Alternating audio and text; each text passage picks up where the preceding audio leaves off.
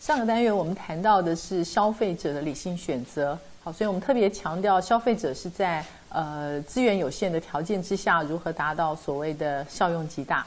那需求曲线我们也知道，它事实上就是消费者在预算有限的条件之下，那能够达到满足感最大的一个选择的一个结果。好，所以接下来我们今天要谈的是另外呃的一个角色，就是厂商。好，那厂商他怎么样做所谓的理性的选择？好，所以厂商呃在经济学理理论上面，我们谈的就是厂商他会在成本还有技术的条件这样子的一个限制条件之下，如何达到所谓的利润极大？所以厂商的目的并不是在达到所谓的市占率极大、销售量极大，好，或者是成长率的呃极大，而是利润极大。哎，好。好，那在经济学呃里面，我们特别要强调的一个就是成本，我们谈的叫做机会成本。那我们先来看一段影片，让大家了解一下什么叫做机会成本。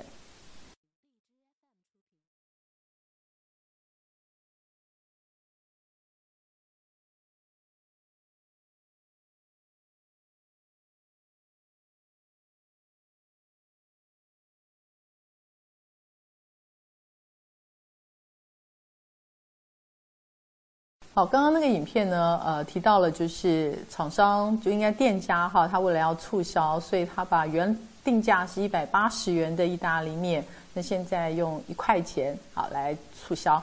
那相信这样子的活动，其实厂商或者说生活中其实我们常常碰到哈。那我们姑且不谈厂商这是呃一个什么样的促销的策略，我们来看一下消费者对于呃会有这样子排队。漏夜排队这样子的一个选择，那他付出的成本是什么？除了这一块钱，他可以吃到这碗意大利面之外呢，事实上还有一些成本是我们看不到的哈。那这个成本在经济学上面，我们就称它叫做隐藏成本。所以，什么叫做机会成本？当然有他付出去的，我们看得到的这一块钱啊，这个外显成本，或者我们可以称为会计成本。但是还有一个就是我所花的时间。我本来这段时间我可以可能躺在家里面好好睡觉，好，或者是我可以做其他的活动，但是我在那里排队就是为了要吃呃这这碗意大利面，所以这些成本呢都包含在经济学的机会成本里面。好，我们就拉回厂商呃理性选择的例子来看，厂商现在有一笔资金，然后在一定的技术水准之下，那我这笔钱到底要来做什么样的呃用途？哈，比方说现在有一百万。一百万我可以买机器，我可以雇佣劳工，我甚至可以做其他的投资。但是我现在拿了这一百万来买了机器，还好，所以这个机器呃花钱所花的一百万，当然它是一个外显成本，所以我可以计算它在会计成本里头。但事实上，这个一百万如果我拿去做其他的投资，那这个投资能够获得的报酬。好，当然我不见得只有投资，我还可以做其他的，我甚至可以去做啊。举例来说，我可以去买房地产。好，那房地产的这个能够获得的报酬，基本上它必须计算在隐藏成本里头。我用一个简单的例子来看，好，今天同学们到学校来上课，当然我必须要缴学费，好，这是外显成本。我必须要花费交通费，这也是外显成本。甚至我还必须要在外头租房子，这也算外显成本。但是我坐在教室上课的时间，或者说我呃花了好几年的时间为了要攻读一个学位的话，那这个时间本来我可以花在其他的地方所获得的报酬里头最高的这个报酬，事实上我必须把它计算在我们的隐藏成本里面。好，所以在呃原理里头，就是在经济学的理论里头，我们的成本不是只有所谓的外显成本啊，不是只有会计成本，不是只有你看得到的这个。金钱上成本，那你可能花在时间上的成本，哦，甚至说精神上的这种成本，它都必须计算在里面。好，这个就是机会成本的概念。好，那成本还有很多的呃不同的种类。好，我们大致来说明一下。方说固定成本，啊，以及变动成本。那什么叫做固定成本？我今天生产一个商品，跟生产这个商品的数量多寡完全没有关系的。必须要投入成本，我就可以定义它叫做固定成本。我今天不管是要呃包几个包子，要卖几个包子，我必须要去一间卖包呃包包子的场所。哎，好，那我还必须要有一个至少要有一个蒸笼。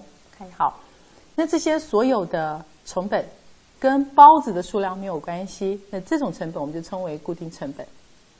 那另外一个成本的概念叫做变动成本，这个变动成本呢，就是跟包子的数量有关系。我今天要包一个包子，跟我要包五十个包子，他要买的材料绝对不一样，我要雇佣的人肯定也不一样。然后，所以会随着这些商品变动啊，商品数量改变呃而改变的成本，那这种我们就称为变动成本。好，所以变动成本加上固定成本，那在呃课本里头或者说在经济学的概念上面，我们就称它叫做总成本。好，所以厂商他必须要去考量的就是我有多少的固定成本，有多少的变动成本，然后总成本是多少。好，那这里呢，我们要特别介绍有一个成本哈，它叫做沉没成本。那沉没成本的定义就是我已经发生好或者已经承诺而且不可回收的支出成本。那这种成本我们就称为沉没成本。沉没成本它有可能是固定成本，它也有可能是变动成本。哎，好。那我在做决策的时候，这里有一个很重要的一个讯息，哈，我说一个概念，就是沉没成本它已经发生了，它已经没有办法回收了。这对厂商来讲，不管我今天做任何的决策，我都不应该去考量我的沉没成本。好，这样讲起来可能有点抽象哈。呃呃，我用个例子来谈谈我们生活中常常会碰到的沉没成本。我们经常在等车。你就发现等了十分钟，等了二十分钟，车子都没有来。然后常常你觉得我只要一离开，车子就来了。哎，好，或者是我买了一张电影票，我进去看了，就发现这张这场电影实在不如预期。我到底该不该走？我已经花了，我已经买了这个电影票，然后已经进去了。那这个时候该怎么做？事实上，其实这就是一个沉没成本的概念。我们在等车、在做决策的时候，你应该在想：我是要继续等下去，还是想办法去找其他的交通工具，还是我要走到什么地方去？划一本，OK，好。也就是说，我不应该把已经没有办法回收的时间，或是成本，好，或者已经付出去的金钱，再纳入我要不要做这件事情的啊一个很重要的一个决策。电影其实也是，OK，好，我花了钱进去了，我已经花了钱进去，那个。电影票、电影的那个钱已经没有办法再回收了，所以我要不要继续看这个电影？应该要比较的是，我再继续看下去能够获得的满足感，还有我现在再继续花下去的时间，我要做的衡量是这样子。所以不应该去考量说，我已经花了三百块钱去买了这张电影票，我不继续看下去，好像有点划不来。好，所以有很多的行为，好像赌徒，我输了一百万，我一定要想办法把它赚回来。啊，或者说我买股票投资，我赔了五十万，我一定还要想办法再把它赚回来。其实基本上这个都不是一个呃很正确的一个做决策的一个方式。啊，正确的方式应该我不要再去呃正视，我不要再去介意这所谓的沉没成本。我应该从现在这个时间点开始考量我做这件事情要花的成本，还有它能够带给我的效益。好，好，那我们先。暂时呃把总成本讲到这里。那总呃在成本类型上面哈，还有几个我们可以看一下哈。就说变动成本，我们刚才谈到说变动成本大概跟厂商的数量有关哈。那变动成本其实可以想象，劳动力其实就是一个非常明显的一个变动成本。好，所以劳力密集厂商，像是纺织，像是食品，好，那这些。产业基本上它就是一个固定成本比较少，但是变动成本比较高的一个产业形态。那另外呢，固定成本啊，固定成本呢，呃，我们可以从产业的类型上面来看，大概就是以资本密集产业，好像化工、好做化工或是钢铁产业。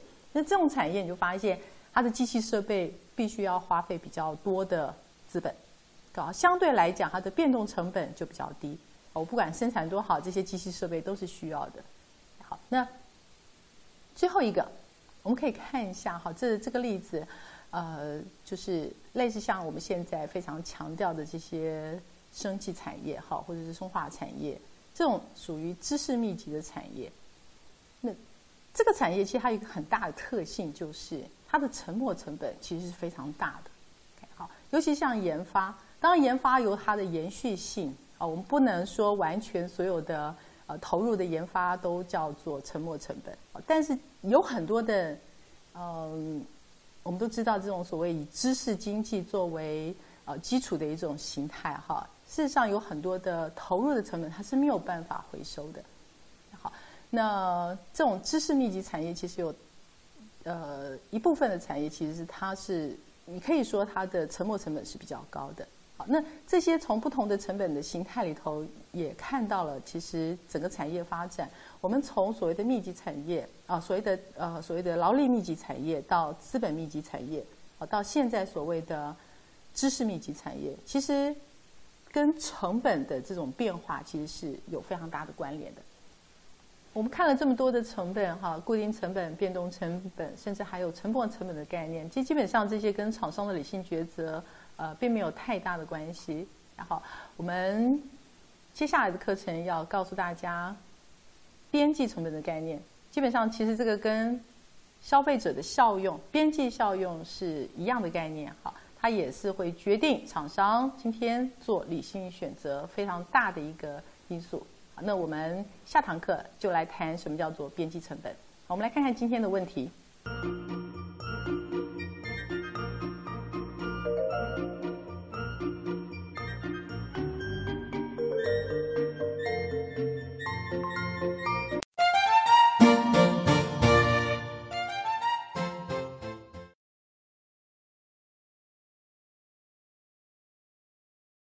好，上次我们谈到厂商的成本，那其中有一个非常重要的成本叫做边际成本。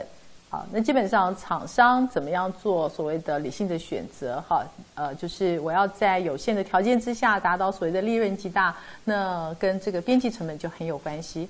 好，边际成本呢，如果大家对于效用这个单元已经有所理解的话，就可以了解。好，所以边际成本跟边际效用其实是非常类似的概念。哈。那边际成本在定义上面，就是随着呃我所增加每一个生产这个产品的每一单位所必须增加的总成本。好，那这个就叫做边际成本。那边际成本还有一个特性，就是边际成本是递增。那边际成本递增的概念，就是随着我增加的产品的这个幅度，好，我总成本的上升的幅度是会增加的。也就是说，我多增加生产一个产品、一个单位的产品的时候，我每增加的这个产品所必须多付出的成本是慢慢慢慢会递增的。好，这个呃可能有点难理解哈。我们先用一个图形让大家看一下，这个纵轴放的就是边际成本，然后那横轴放的就是数量。第一个单位的数量跟第二个单位的数量，我所必须花费的边际成本，你会发现。它是慢慢慢慢呈现一个递增的现象。好，那可能还是很抽象哈。我们来看一下，用一个例子让大家理解一下什么叫做边际成本递增。好，我们都知道，如果呃考试成绩我要从四十分好增加到四十一分，事实上不会太难。好，那这个时候我可能只要再多念呃一分钟的书，我大概就可以从四十分增加到四十一分。那我从四十一分要增加到四十二分的时候，可能也不太困难。那这里的每增加一个分数，我所必须花费的努力，那这个我们就可以视为一个成本。好，那我们来想想看，我从六十分要增加到六十一分，跟我从九十分要增加到九十一分的时候，你会发现，随着我的分数慢慢慢慢增加，我开始要付出的这个成本会越来越高。我相信大家都有同样的经验哈，我要从九十分增加到九十一分，我所必须呃花费的努力，要比我从六十分增加到六十一分的时候要多太多。好，其实这个就有一个呃边际成本递增的概念在后面。好，那我们用呃这张边际成本会递增的这张图，我们来搭配考试成绩来看哈。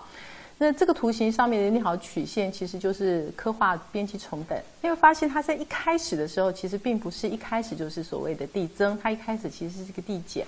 那我们可以这样想哈，就我的分数，其实在七十分之前，其实我我要从六十分增加到七十分，或者说我要从五十分增加到六十分，事实上那个努力，其实呃，它并不一定要呈现所谓的。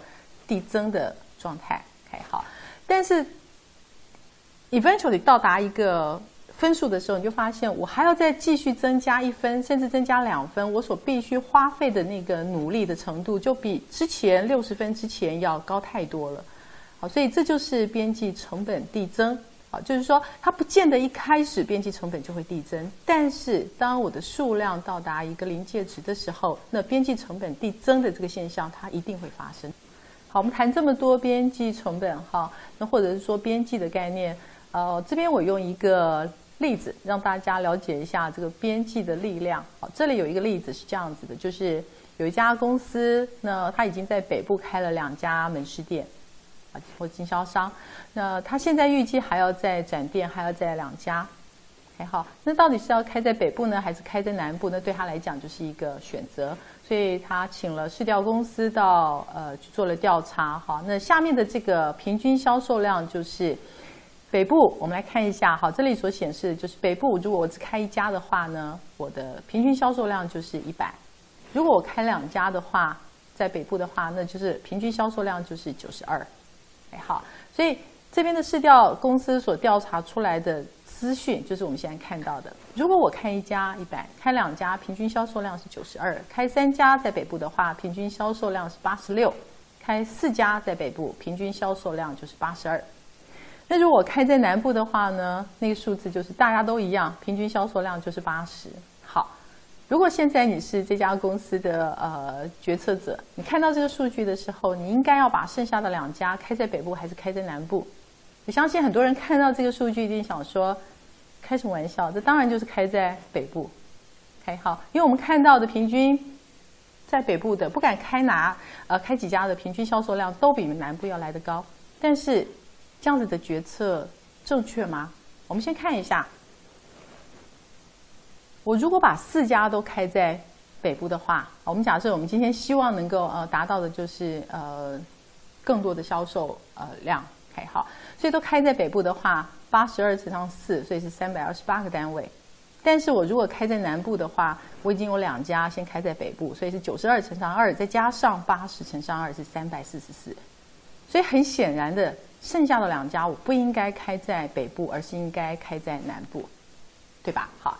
所以从这个例子，我们就可以发现，平均事实上它是有一些呃很吊诡的地方。好，那如果我们从边际的角度来看呢？我们先来看一下，这就是刚刚给大家的一个数据。好，平均销售量，那会让大家误导，觉得好像平均高就一定好。那什么叫做边际呢？边际我们说过，就是我每增加一个单位的时候，我所必须要。多出来的哦，不管是成本也好，效用也好，所以从这里我们可以看到，北部的边际销售量从第二间，好，第二间的边际销售量呢，为什么是八十四？我们来看一下，这个八十四就是我增加一间之后，我的总销售量是一百八十四，所以我扣掉原来一家的贡献量一百，所以第二间的贡献量就是八十四。好，所以第三间的贡献量就是七十四，这个就是两百五十八，我们直接扣掉一百八十四。好，那第四间的呃边际的销售量大概你也可以算得出来。那这里就有一个很明显的决策的基准在这里，我们到底要把店展在哪里，北部还是南部？我们看的就不是平均销售量，而你必须要看第三家店，如果我开在北部，事实上它的边际的贡献只有七十四。但是我开在南部的话是八十，所以第三家店我就应该开在南部。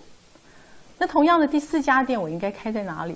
第四家店如果开在北部的话，它的边际的贡献量是七十，但是在南部的话是八十，所以我仍然应该开在南部。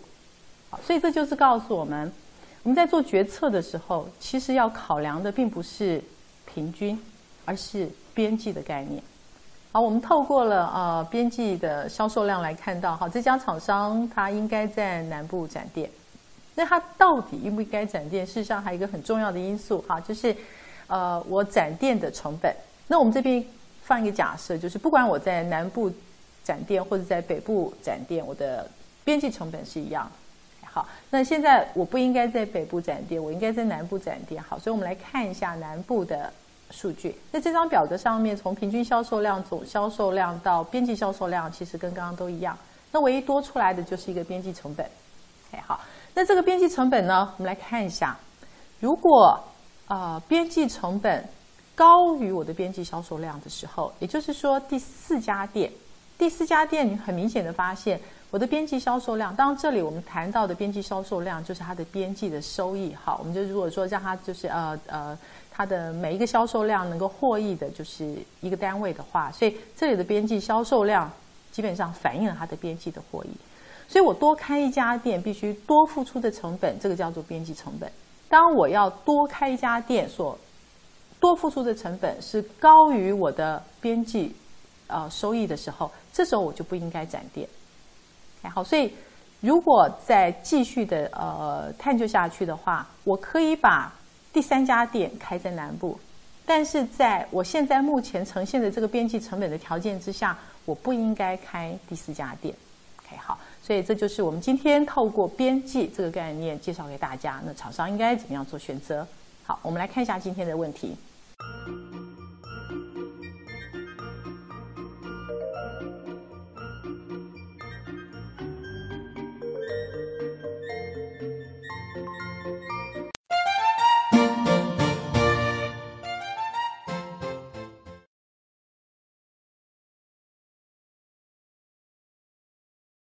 我们先透过了呃一些成本的概念介绍给大家哈，还有透过所谓的边际成本告诉大家厂商他是怎么样做选择。好，那我们今天要来谈谈什么叫做供给曲线。我们先来看一下呃这个坐标图。好，同样的就是纵轴是价格，横轴是数量。那唯一不一样的是这条供给曲线，你会发现它是一个数量跟价格之间的一个正向关系。OK，好，好，那这里刻画的是什么呢？这个 A 点基本上它要反映的就是，当一个商品它的市场价格是在 A 点这个价格水准的时候，那厂商他所愿意而且他能够呃提供的数量有多少？哎，好，那当市场呃商品这个市场上的价格上涨到 B 点的时候，同样的市场上面厂商他愿意接受的价格，然后在这个价格之下，他能够。呃，释放出来或者说它能够供给的数量有多少？好，那这个 A 点跟 B 点基本上都是厂商作为理性选择之后的一个结果。当市场的价格越好的时候，当市场的价格越高的时候，厂商他愿意供给的数量或者他愿意生产的数量就会增加。好，这个就是呃供给曲线的一个概念。哎，好，那我们来看一下。除了商品本身的价格会影响到呃供给曲线的，就是一个正向关系。那我们来看一下什么样的原原因好会影响到供给曲线本身的移动。我们先看呃图画面上这条线是从 A 点，OK 好，这里的数量那增加到 B 点。当然，如果当厂商的技术，OK 好，我的生产技术或是我的研发技术。导致我的啊整个的产能能够增加的时候，这时候我的供给的数量就可以增加。好，所以它可以从原来的 A 啊呃通过 A 的这条线呢，那又移到 B 的这条线。好，所以它提供的数量就会增加。那还有什么样的原因呢？比方说，呃，今天厂商的生产成本如果下降了，哎好，那这个时候呢，我的呃供给。你会发现，它也可以从 A 点这个地方增加到 B 这个地方。好，所以同样的，当我的成本减少的时候，我的供给曲线也会从 A 通过 A 的这条供给曲线右移到 B，啊，这条供给曲线。所以相反的，如果今天我是成本上升，那这时候我的供给就会减少。好，所以就会从通过 B 的这条供给曲线，那左移到呃 A 的这条供给曲线。好，所以。那供给曲线会受到什么样的影响？当然，技术成本这我们谈过了。好，所以影响供给曲线会移动的啊，这个原因呢，成本、技术，我们相信都是很重要的啊。但是还有一个另外一个有关于供给曲线呃重要的一个概念，就是弹性。好，这个是我们在需求曲线时候我们曾经谈过。那现在画面上面呢有两个供给曲线，左边这个供给曲线呢，你发现它呃比较。陡一点，OK 好。那这里所刻画的意思呢，是当我的价格从 A 这个水准呃增加到 B 这个时候，那市场上面能够供给的数量，好，那跟右边这个图比较起来，我们发现右边这个图这条供给曲线它比较平缓一点。那同样价格是从 A 这个水准增加到 B，但是数量上面很明显的，右边的这条供给曲线它的数量增加的幅度要比左边来的大。所以左边这条供给曲线，我们就说它的供给弹性比较小；那右边这条供给曲线，我们就说它的供给弹性比较大。好，那供给弹性跟什么东西有关？我们先来看一段影片。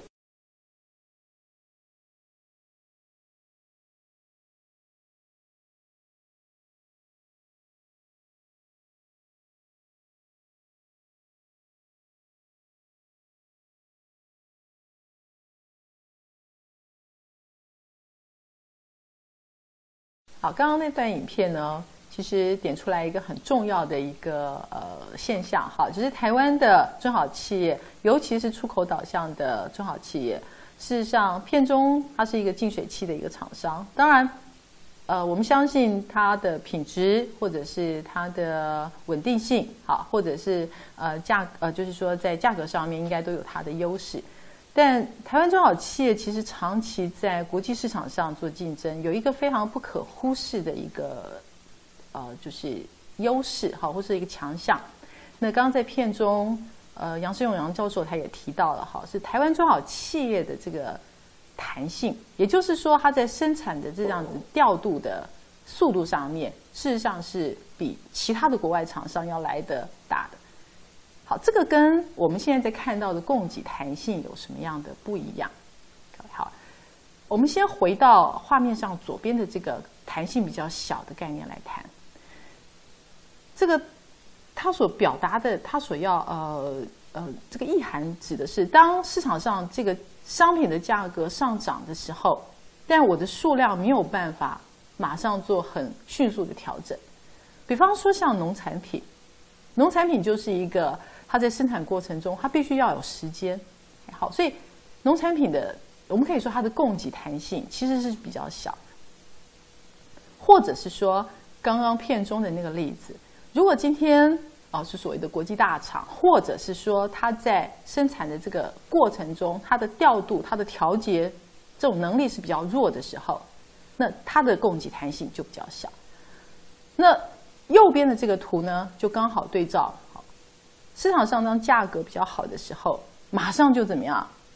供给的数量马上就可以增加。那台湾的中小企业为什么有这样子的一个特性在？哈，当然，也就是说，台湾其实在呃早期的时候是劳力密集的产业，劳力密集的产业跟资本密集的产业比较起来，就发现我要去调整一个资本密集的产业，那个时间是比较长的因为我可能要换它的产能，我甚至说要多买一些机器。这些调整的过程都比劳力密集，我在短时间可以聘用到非常多的人。好，所以台湾的中小企业从早期一直到现在，事实上都有非常强的这种在产能上面的一个调度性。那我们就可以说，相较于国际的一些大厂，哎好，或者是说国际上的一些厂商，台湾的中小企业在供给弹性上面是比较好的。好，我们用这个例子让大家了解到，呃，就是呃，影响到供给弹性的一些原因。好，当然除了这种产能，就是生产过程中的这种调整的能力会影响弹性之外，好，那还有其他的一些呃因素。我们等到下个单元我们在谈市场的均衡的时候，好，或者在谈市场的结构的时候，我们会还会再有一些介绍。我们来看看下面的问题。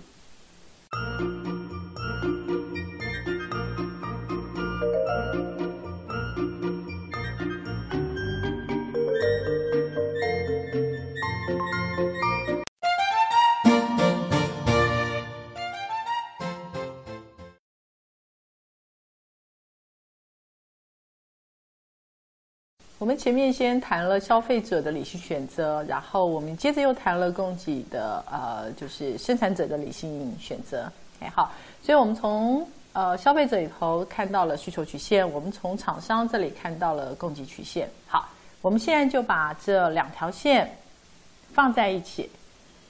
事实上，这就是经济学里面所谈的商品市场。好，所以这两条线就是我们针对同一个商品，我们会发现消费者呢是价格越低，需求量越高；价格越高，需求量越低。所以说它有一个反向关系的这条需求曲线。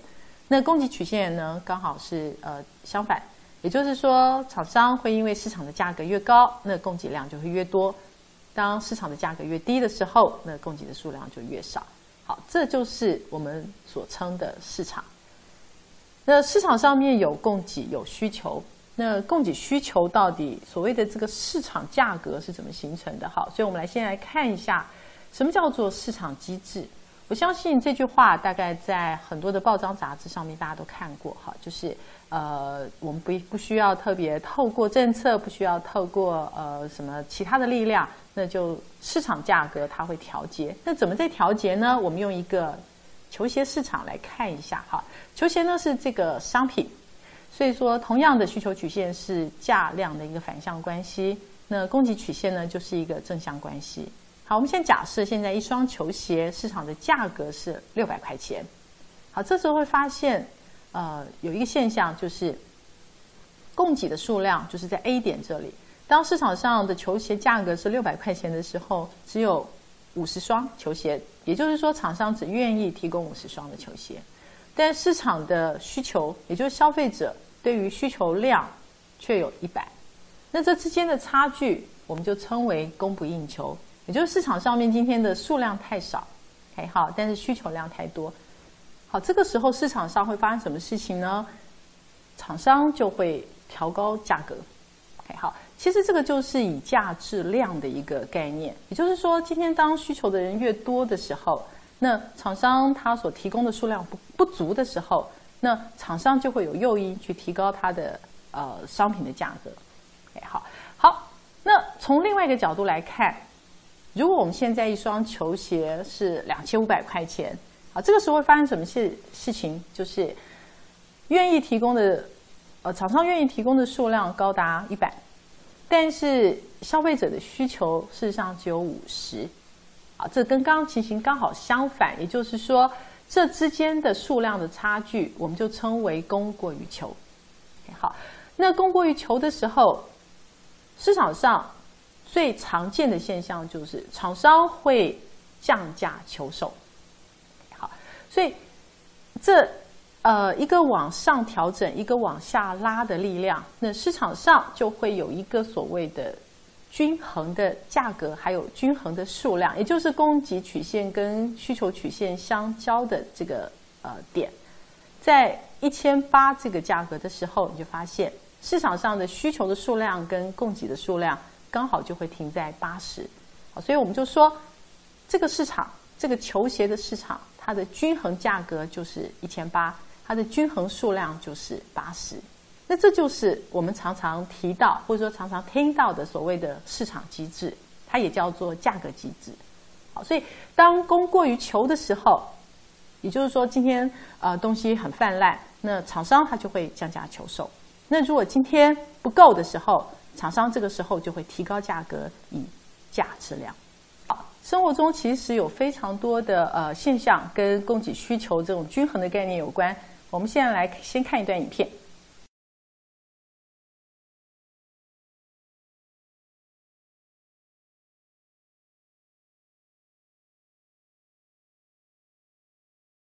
好，刚刚影片中呃，其实他要。表达的就是在台风还没有来之前，高丽菜的价格就已经上涨到一颗三百块钱。OK，好，那或许有很多人纳闷，台风根本还没有来，高丽菜凭什么上涨？好，我们来看一下，呃，影片中其实他有提到，就是消费者的预期心理。那一颗高丽菜为什么会涨到三百块钱？或者是说，是不是真的是有奸商？OK，好。那呃，这些现象事实上，如果按照经济学的逻辑来看的话，它是合理的。那怎么说呢？我们来看一下哈。现在画面上的这个图，就是在呃台风还没有来之前，我们可以看到的一颗高丽菜，它的所谓市场上的一个均衡价格。好，这边我特别要强调一下，就是说所谓的均衡价格，不见得就一定一定就锁定在一颗高丽菜就是五十块钱、八十块钱，它可能有一个合理的一个范围，好，有一个 range 在。所以呃，同样它的数量也是可能有一个小幅的一个 range 哈。这个地方希望大家能够呃了解。好，那在台风还没有来之前，现在高丽菜的价格我们假设就是一颗大概五十块钱。那台风还没有来，为什么菜价会上涨？基本上它是基于消费者的预期心理。啊，什么叫做消费者的预期心理？哈，我们在谈效用的时候，我们曾经讲过，消费者的啊这条需求曲线它会受到一些影响。好，那如果今天我预期这颗高丽菜，就是说台风来之后菜价会上涨的话，事实上我会多去购买。当消费者他会去多购买的时候，这条需求曲线就会向右移动。那新的均衡价格就会从 A 上涨到 B。所以一颗高丽菜会从原来的五十块钱或者八十块钱上涨到三百块钱，这里的作用就是因为消费者的预期心理所导致的呃上涨的一个结果。好，那另外还有一个现象就是台风真的来了，台风真的来了之后，我们发现高丽菜的价格也会上涨，但是它的那个上涨的机制是不一样的。好，我们来看一下台风之后的这个例子。好台风之后，价格为什么会上涨？很重要的一个原因是因为供给减少。所以，什么叫做供给减少？我们刚刚在呃之前在谈供给曲线的时候一样。那台风来了，有些收成就不好，好，所以这个时候市场上的整个供给就会减少。所以当供给减少的时候，整条线供给曲线它是向呃左边移动。所以市场上的均衡就会从原来的 A 点到 B 点，所以同样反映在价格上面，就是台风之后高丽菜的价格会上涨，是因为供给减少。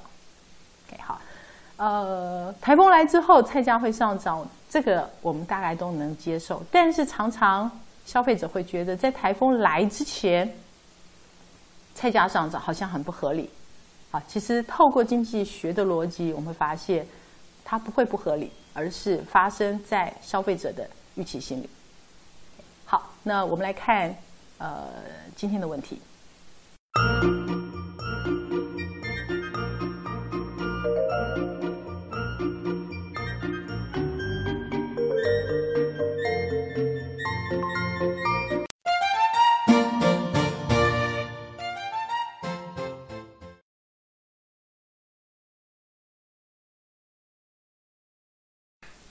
谈过了呃商品市场，OK 好，那经济学里面呢还有几个很重要的市场，我们来呃让大家了解一下。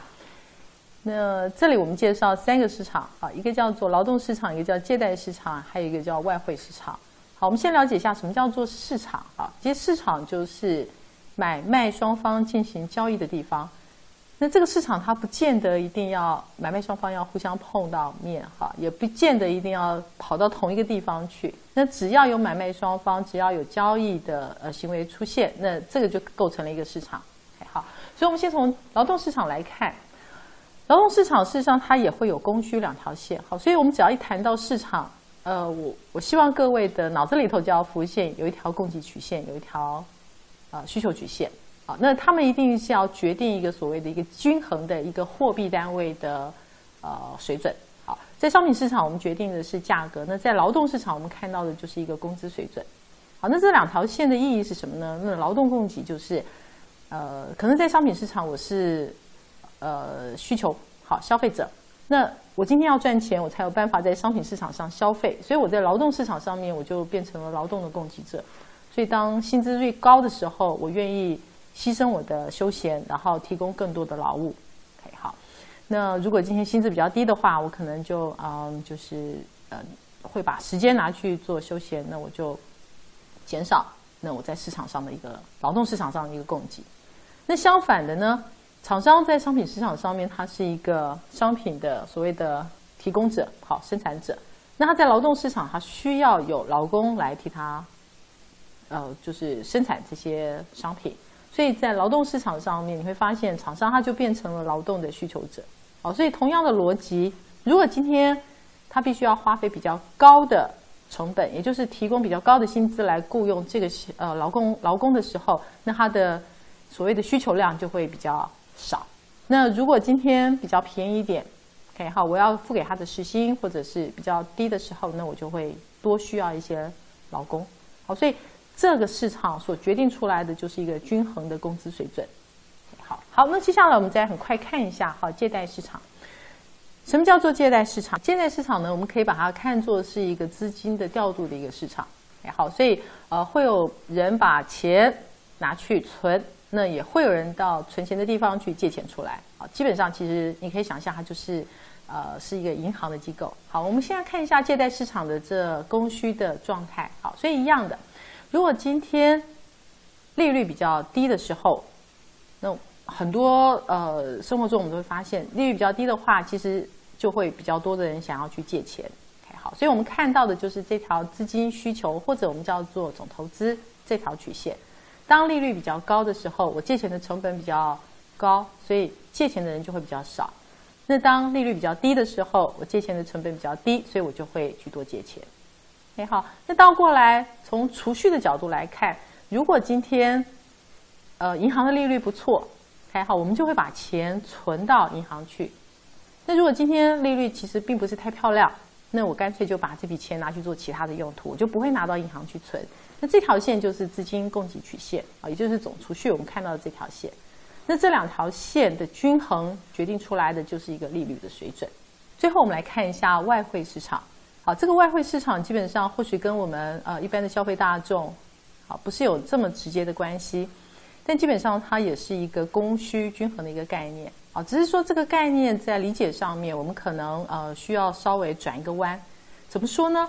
我们在看到呃中央银行很好，在汇率的控制上面，其实基本上它是维持一个可以接受的范围之内。不管今天台币升值、台币贬值，它绝对不会让它巨幅的去调整。那这个时候该怎么办呢？如果市场上面今天应该要呃抛售美金的时候，我才能够维持在。某一个稳定的率汇率水准，那这个时候中央银行就会抛售美金，或者是说，今天我必须要买进美金才能够让我的汇率水准维持在我可以接受的范围，那这个时候中央银行就必须进场去购买美金。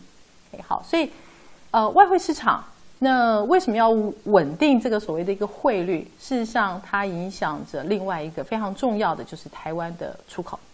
好，那出口市场或者是外汇市场，其实就是呃国外部门两个非常重要哈，也就是说我们在国际经济上面讲的国际贸易还有国际金融这样子的概念。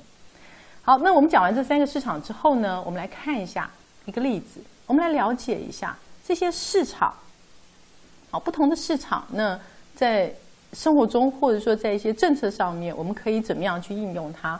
我们用一个大家都。呃，应该非常关心的一个例子，好，就是最低薪资政策。好，这个最低薪资政策呢，在若干年前台湾提出来的时候呢，我们希望把最低的时薪从一百零三元每小时提高到一百二十元。事实上，这个事实上现在是已经呃完成了，哈，就是已经调高了基本薪资。那基本工资也是从一万八千七百八十元调高至两万零八元。好，那当初这个政策的目的。是希望能够让劳工分享经济成长的果实，减少贫富差距。好，我相信大家都还记得哈，这个政策出来之后，呃，有赞成的，有反对的。那为什么会有这样的现象？我们先来，这个就是我们刚刚看到的哈。那台湾劳工阵线当然觉得这是一个非常棒的一个政策哈，它可以让一百四十万名劳工受惠。那工业总会当然就不这么认为哈，认为这个就是增加所谓的成本。OK，好，一旦生产成本增加之后，那厂商就只能选择出走。那到底谁说的是对的？好，还是说呃哪一个才是正确的？我们来看一下，我们从刚刚劳动市场的这个图形上面，我们来看一下，如果今天提高所谓的最低工资，那理论上面它会产生什么样的结果？好，这里一样，劳动市场有供需两条线。好，我们假设原来的均衡，好，就是在一万八千的这个水准。现在政府定了一个所谓的最低工资，这个最低工资是高于一万八千，我们假设是在两万块钱的水准。按照刚刚在商品市场的逻辑，我们会发现，这个时候劳动的供给会高于呃厂商对于劳工的需求，所以就会产生供过于求。那这个现象，事实上就是失业。那失业如果会让厂商要裁员的话，他所裁撤的大部分都是弱势劳工，好，或者是呃我们所谓的低阶的这种呃工人。所以这个就是在持反对意见的时候的一个呃论点。好，但是事实上，呃，调高所谓的最低工资，我们必须要了解一下，就是它有不同的时空背景，甚至在不同的国情之下，它。或许也会有不同的效果出现。二零一三年，在美国，那就有六百多位经济学者，那希望奥巴马政府呢能够调整所谓的最低工资。最大的理由是，已经五年没有调整。好，在台湾，我们从二零零七年开始，呃，就一直在调高基本工资，那调高最低工资。那现在已经是每小时一百二十元，那最低工资也调整到两万零八元。那我们来解释一下，或者大家可以去回想一下，我们在调高基本工资，它的目的是什么？好，美国当初这六百多位学者在跟奥巴马呃总统建议的时候，其实他们有一个非常大的一个理念，就是希望能够达到所谓的公平，也就是说，对于这些弱势劳工，希望能够做到比较呃所谓的公平。OK，而不是在追求所谓的经济成长。但是台湾今天在实施所谓的最低工资，好，或者是调整这种所谓的最低薪资的时候，其实我们常常误以为只要去做调整，我们的经济成长就能够改善，好，或者说我们的不景气的这个呃泥泥沼我们就可以跳脱。那这样子的思维，基本上它并不是所谓的调高最低工资能够达到的一个效果。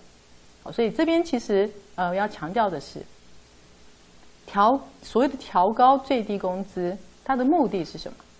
哎，好，那我们或许可以花点时间，或者是各位呃有兴趣的话，你可以去调查一下台湾在调整最低工资之后跟 GDP 之间的关系。我相信有很多的事情就会看得比较清楚一点。好，我们来看一下呃下面的问题。